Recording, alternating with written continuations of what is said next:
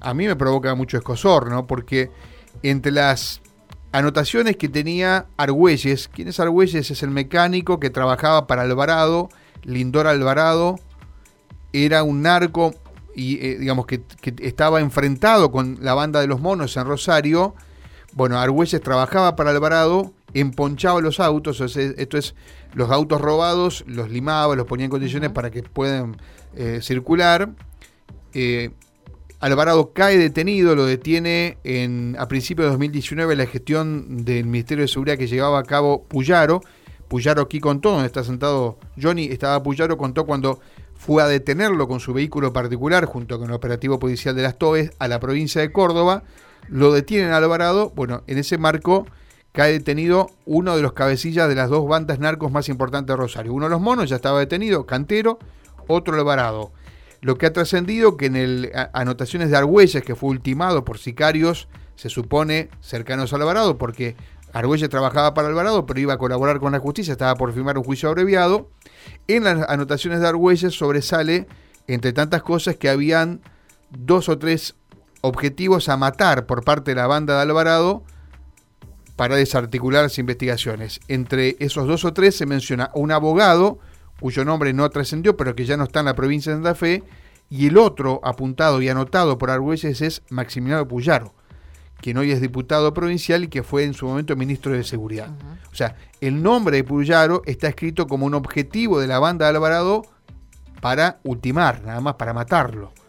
Así que, bueno, esto, no sé, a mí me causa escosor porque estamos hablando de que, em, digamos, más allá de que se cometen homicidios semanalmente entre unos y otros, se matan por venganza, por el control del territorio, ahora estaríamos hablando que el apuntado es un ex ministro de Seguridad, nada más y nada menos, ¿no? Sí, y además que esto da, cuenta de la organización criminal de la que se está hablando, del poder y de la falta de, límites en ningún tipo de sentido, ¿no? Hablando ya de, eh, de los hechos que son capaces de llevar adelante. Si no sucedió es porque seguramente algo se lo impidió, no porque no hayan decidido no hacerlo, ¿no? Em, recordemos, ¿no? Países que han sufrido este flagelo donde se mataban autoridades. Eh, yo recuerdo, bueno, ni hablar Colombia, ¿no? Ni hablar, bueno, México ahora tal vez el, más reciente. O la camorra italiana en, eh, eh, antes del digamos, manipulite, cuando había un juez, Falcone, que fue contra ellos, fue bueno, fue víctima de un, bueno, hecho donde explotó su auto y murió el juez, ¿no? Por ejemplo, bueno. 12.19 nos reclama Mauro en la calle. Mauro, te escuchamos, ¿eh? Bueno, ha sido una mañana eh, complicada desde lo vial y estamos ubicados en la circunvalación donde hay, ha habido un accidente con un vuelco de un camión en la zona de circunvalación a la altura de la autopista. El camión venía circulando por la autopista, hizo el rulo para ir hacia el norte, o sea, hacia el hipódromo, y mordió parte de la, del acoplado de la banquina y perdió el control y se cayó el acoplado. Eh, en este caso es eh, trigo, lo que venía trayendo, y es por eso que están todos los granos sobre la calzada. Muchísima precaución porque se está haciendo el desvío correspondiente para aquellos que estén circulando por la zona. Circunvalación oeste Mano hacia el sur, sin problemas.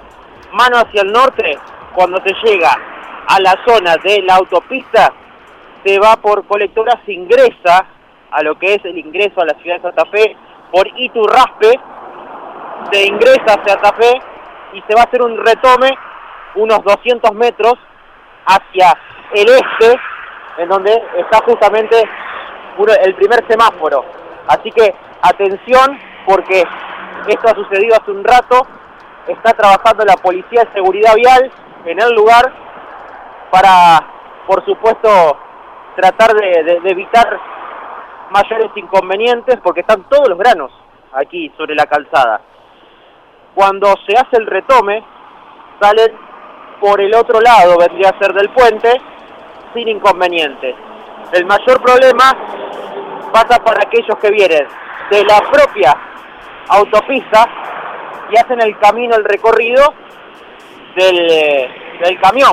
Bueno, así la Policía de Seguridad Vial está controlando el tránsito y lo hacen con mucha cautela porque los vehículos tienen que pasar por encima de los granos. Ahora, ¿el acoplado que cae queda inmediatamente caído o, o cae hacia abajo, Mauro? Sí, sí, sí, queda eh, caído. Ahí en el lugar, en el terraplén. Cayó hacia la izquierda, el techo está hacia la izquierda y a partir de allí es donde se liberan todos los granos hacia la calzada. El, es eh, de dos acoplados el camión. La parte principal no se volcó, fue solamente la parte eh, trasera en la cual no sufrieron inconvenientes los el conductor. se vuelca el acoplado, no el chasis, ¿no? Exacto, pero que tiene también acoplado. Tiene, eh, lleva carga en la parte delantera de dos cuerpos este camión, es un camión bastante largo. Eh, así que a tener mucha precaución, ya se están generando demoras muy importantes en la zona de circunvalación a la altura de la autopista, o sea, aquellos que vienen de Silsa o los que salen por barrio de Santa Rosa de Lima, cuando llegan a ese lugar se encuentran con un cuello de botella, los camiones también van a tener que agarrar este camino alternativo, ya está trabajando un móvil de la Policía de Seguridad Vial para eh, poder... Aquel eh, que va por circunvalación hacia el norte no puede seguir cuando a la altura de la autopista tiene que volver a entrar a la ciudad para que después retomar 200 metros más al, al norte. Claro, porque llegan hasta la, hasta la escuela, ¿no? hasta el, edificio Nido ¿eh? de Barranquitas. Llegan ahí, que está el semáforo, y ahí puede hacer el retome con la Policía de Seguridad Vial que está trabajando. Eh, allí lo van, a, lo van a poder hacer sin inconveniente. ¿Cuánto tiempo de mandar a esto, tenés idea? Y por lo menos cinco, eh, el trabajo, este trabajo bastante, porque estamos hablando de que hay una, una buena cantidad, son kilos y kilos, los bomberos están trabajando, están tratando de sacar con palas, este, toda esa parte del, del, del, del lo que era el, eh, lo que tenía el camión, así que va a ser un trabajo que va a demorar mucho. Yo le calculo por lo menos hora, dos horas que va, va a demorar porque es mucho eh, para terminar de hacer el trabajo, ¿no? Bien. Paciencia, paciencia y ir por otro lado, elegir otro, otra salida. Eh, lo mejor, yo diría que lo mejor sea, en este caso, agarrar por Iturraspe y después ya salir a la circunvalación ¿sí? y evitar lo que es este, este inconveniente. Pasar por ese lugar, claro, exacto. No hay heridos, no hay nada, ¿no? Porque si decís que el conductor no, no volcó, está no, no, no, no, no, no, no hay, no hay heridos, solamente eh, los granos que están aquí, eh, en este caso, eh, que, que, han quedado en el, en el lugar, así que muchísima, pero muchísima precaución. Los propios vehículos pasan por encima de, de todos los, de todos los granos, así que esto está justo, justo debajo del puente, justo debajo del puente. Correcto, gracias Mauro. Abrazo. Abrazo. María Silvia. Bueno, eh, hablando de espectáculos, de la apertura, de los nuevos protocolos, ya se han manifestado desde la costa atlántica, donde esperan tener un verano distinto a lo que han sido las últimas temporadas. Con más gente. Con mucha más gente, por supuesto, ¿no? y también con eventos y espectáculos masivos. Y ya se han manifestado empresarios de la zona dando cuenta de cómo podrían ser, bueno, algunas medidas, eh, compra virtual, hay que pensar en esto, que va a formar parte de estos espectáculos, entrega de barbijos, distanciamientos, algunas de estas medidas eh, del protocolo elaborado por organizaciones de eventos masivos en la temporada, sobre todo Mar del Plata, bueno, y todo lo que es la costa atlántica, ¿no? Muy elegida por porteños y por muchos argentinos que buscan algo de mar en nuestra costa.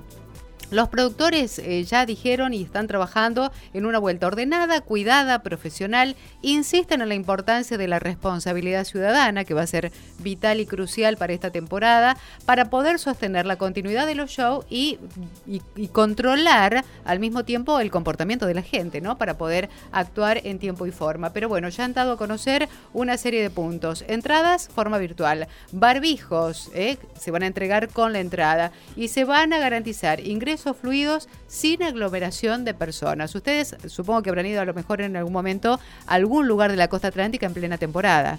Y si no tuvieron la, si no pudieron gente amontonada en todas partes. Así que me parece que va a ser una tarea titánica la de los productores o la organización de eventos, bueno, poder cumplir con esto, esperando de, bueno, que sea una temporada mucho mejor, ¿no? Sabemos por lo que han pasado, también, porque esto va de la mano con todo, gastronomía, hotelería. De la gente misma, ¿no? De, cuidarse a sí mismos y de cuidar al resto, porque digo, tampoco podemos pedir que nos controlen todo el tiempo y nosotros no, no hacer aportar absolutamente nada. Por supuesto que lo que están esperando, como todos estamos esperando, es la oficialización de estas medidas, bueno, la letra chica, ¿no? Para poder leer y actuar en consecuencia. Sí, después ver qué pase, ¿no? De diciembre en adelante, que es donde empiezan estos espectáculos y demás, porque todavía falta mucho. Exactamente. Bueno, tenemos experiencias en teatros, ¿no? Así en grandes eventos masivos que convocaban incluso en la playa, ¿no? En la zona de la Feliz. Eh, bueno, que no le ha ido para nada bien. Muchas obras tuvieron que levantar su cartelería porque no hubo público o porque no funcionaba el tema del aforo. Ahora ya hay otro aforo, hay otra predisposición, así que esperemos todos, ¿no? Para todos los centros turísticos en realidad. Esto lo han preparado, reitero, en Mar del Plata y toda la zona de costa atlántica. Bien. Bueno, vamos a hablar de policiales otra vez. Lamento tener que decirles esto, pero como resultado, como fruto de una serie de allanamientos en Laguna Paiva, eh, hallaron 200 toneladas de material ferroviario que, bueno, estaba en manos equivocadas. Una investigación que